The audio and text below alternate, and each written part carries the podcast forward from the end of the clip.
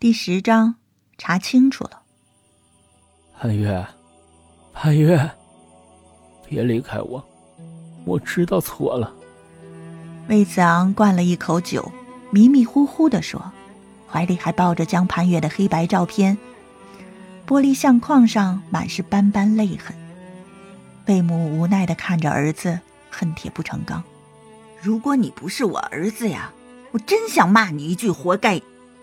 夫人，现在说这些有什么用啊？少爷已经一连醉好几天了，他的胃不好，再这么下去，身体肯定吃不消的。魏母叹口气：“哎，打电话让家庭医生过来，这几天留他在这儿过夜吧。”张妈答应一声，赶紧去拨电话。魏母缓缓走到魏子昂身边：“子昂，我只给你半个月时间。”时间一到，我不管你有多伤心，都给我滚回集团上班去。魏家不能毁在你手里。魏子昂恍若未闻，口中仍喃喃念着江盼月的名字。魏母长叹口气，落寞离开。魏子昂一阵清醒，一阵迷糊。清醒时痛苦自责，迷糊时恍然若失。睡梦中，黑白照片中的江盼月鲜活灵动起来。他大喜过望，一把抱住江盼月，满足的闭上眼睛。盼月，你回来了，我就知道你舍不得我。江盼月的声音温柔，一如往常。子昂，你喝了好多酒。魏子昂把头埋进江盼月的颈窝，深深嗅着他身上自带的香气，呢喃着说：“我知道，我改。”说话的同时。他眼泪滚滚落下。潘越，是我不好，我对不住你，我该死。江盼月捂住魏子昂的嘴，含笑说道：“你知道的，我永远不会怪你的。”魏子昂惊愕的发现，怀中的江盼月开始虚化，像是蒸汽一样在逐渐消失。他伸手想去拉对方，手掌却透过江盼月的身子掏了个空。潘越。别走！不要丢下我一个人！他大喊大叫着：“子昂，我要走了，以后你照顾好自己，不要再喝这么多酒了。”江盼月的声音越来越遥远，最终消失不见。别走！求求你不要那么残忍！求你！魏子昂拼命伸手去够江盼月，身子失去平衡，从沙发掉落到地上。他从梦中惊醒，大口喘着粗气，心如刀割。潘越，他低声呢喃。温馨静谧的房间满是江盼月的痕迹，只有待在这儿，他才勉强能心安。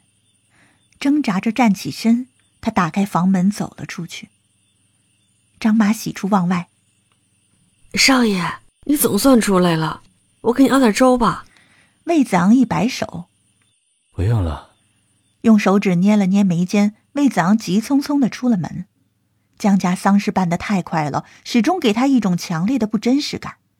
魏子昂先到医院，可恶的是，正巧遇见了尤文轩。尤文轩故意从中作梗，他什么都查不到。没法子，魏子昂只能转身去江家。没想到江月然更绝，不给他开门也就算了，还报警告魏子昂扰民。魏子昂从没感到如此挫败，而这挫败源于他的在乎。垂头丧气的回到家，发现助理已经等候多时了。少爷，医院发生的事情已经查清楚了。助理说。魏子昂点点头。什么情况？助理平静地说：“我已经拿到病房的监控，可以看到事发当天是唐小姐自己拿刀划伤自己的。”魏子昂攥紧拳头，骨节摩擦发出声音。助理停顿一下，又说：“我找到三年前的肇事司机，他说远远看到唐小姐自己撞向车子，并没有人推她。”魏子昂用力的拍了下桌子，沉闷的声音吓了助理一跳。“做得好，你继续调查潘月的下落吧。”魏子昂低低的说。助理偷看魏子昂一眼，心想：这人是不是疯了？太太分明已经死了，难道让他去天堂调查吗？尽管心里不以为然，助理面上仍恭恭敬敬地答应着，然后从容告退。魏子昂急促地呼吸着，所有人都告诉他，唐若萱心机深重，是他瞎了眼。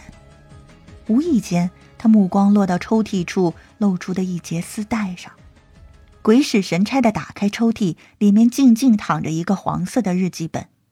这个本子是两人初识之时，魏子昂在机场随意买来送给江盼月的，没想到他竟一直留着。封面上一个褶痕都没有。可见江盼月有多宝贝这个日记本。魏子昂努力回想过去种种，突然打了自己一耳光。一直以来，他的衣食住行都是江盼月打理，哪怕是他的内衣、袜子，也都是江盼月买来的，而他只是心安理得地享受这一切。今天他才意识到，自己送给江盼月的全部礼物，除了那个没机会出世的孩子，就……只剩下这个日记本了。对一个深爱自己的人，他是何等的吝啬和残忍。魏子昂的眼泪大滴大滴落在日记本上，像是怕玷污这个江盼月精心保管的本子。魏子昂笨手笨脚的把上面的眼泪擦拭干净，哭得更伤心了。